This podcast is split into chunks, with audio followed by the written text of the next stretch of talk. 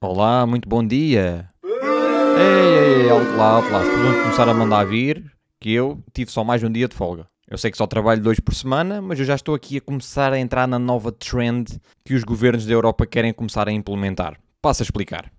O governo anunciou há uns dias atrás que vai estudar a adoção da semana de 4 dias de trabalho tanto no setor privado como no público. Pelo que investiguei, a finalidade disto é aumentar a produtividade dos trabalhadores adicionando um dia de descanso extra. Haverá um grupo de empresas que farão parte de um teste piloto e os trabalhadores destas empresas não sofrerão penalizações no seu ordenado por terem mais 4 ou 5 dias de descanso por mês. Isto foi uma ideia que inicialmente surgiu lá fora, mas não me admiraria nada se fosse uma ideia portuguesa.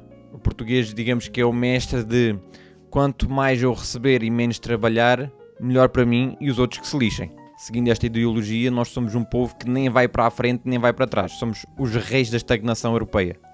Mas sem perder o foco no tópico, este tipo de ideologia pode trazer vários efeitos colaterais. O primeiro é os malandros e as pessoas que vivem do RSI.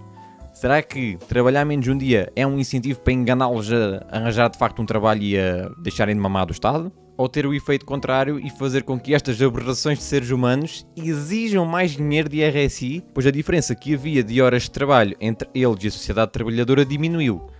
Sim, acredito que haja doidos varridos a este ponto, mas fico-me já por aqui que é para não lhes dar ideias. Outro ponto, e que isto não vem lá nos asteriscos, porque de certeza que isto será uma consequência da redução dos dias de trabalho, que é a redução dos dias de férias. Trabalhando uma média de 18 a 19 dias por mês, fará com que gozes menos dias de férias por ano. Claro que isto aqui não é ainda um dado confirmado, mas não admiraria nada que fosse uma consequência do mesmo. Tudo bem que ainda sais a ganhar pelo facto uh, de teres mais uma folga por semana compensa-te uh, aqueles dias que perdes de férias, mas de certeza que isto vai causar ainda alguma faísca e algum berbicaste na hora de marcar férias com as empresas, porque grande parte delas não quer que os seus trabalhadores tenham este período de férias junto e costumam sempre partir as férias por duas, três vezes, o que seja. Outro pequeno grande pormenor é se os miúdos que andam na escola percebem-se disto. Então se a semana de um trabalhador passa a ter só 4 dias, um, porquê é que os miúdos têm que ir à escola 5?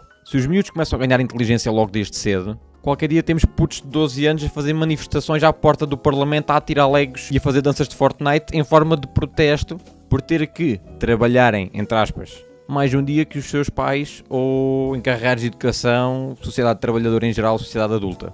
Da mesma maneira que o George W. Bush ia levando com um sapato numa conferência de imprensa de um jornalista, eu pagava a um miúdo de 12 anos para espetar com um leg na cabeça do Costa.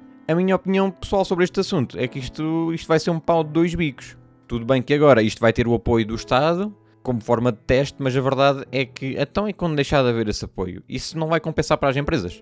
Se vai estar aberto o mesmo número de dias por semana e vais ter o teu trabalhador menos 8 horas disponível e a pagar o mesmo, uma das consequências disso, de duas uma, ou contratas mais part-times e trabalhadores temporários, certamente não é apelativo para quem pretende criar uma carreira ou pretende encontrar algum tipo de estabilidade na sua vida pela via profissional, ou então traz um impacto económico que irá penalizar sempre o consumidor final. O valor tem que ser sempre gerado por algum sítio e normalmente é por quem paga. Se a inflação já está o que está, então, meus amigos, o melhor ainda está por vir.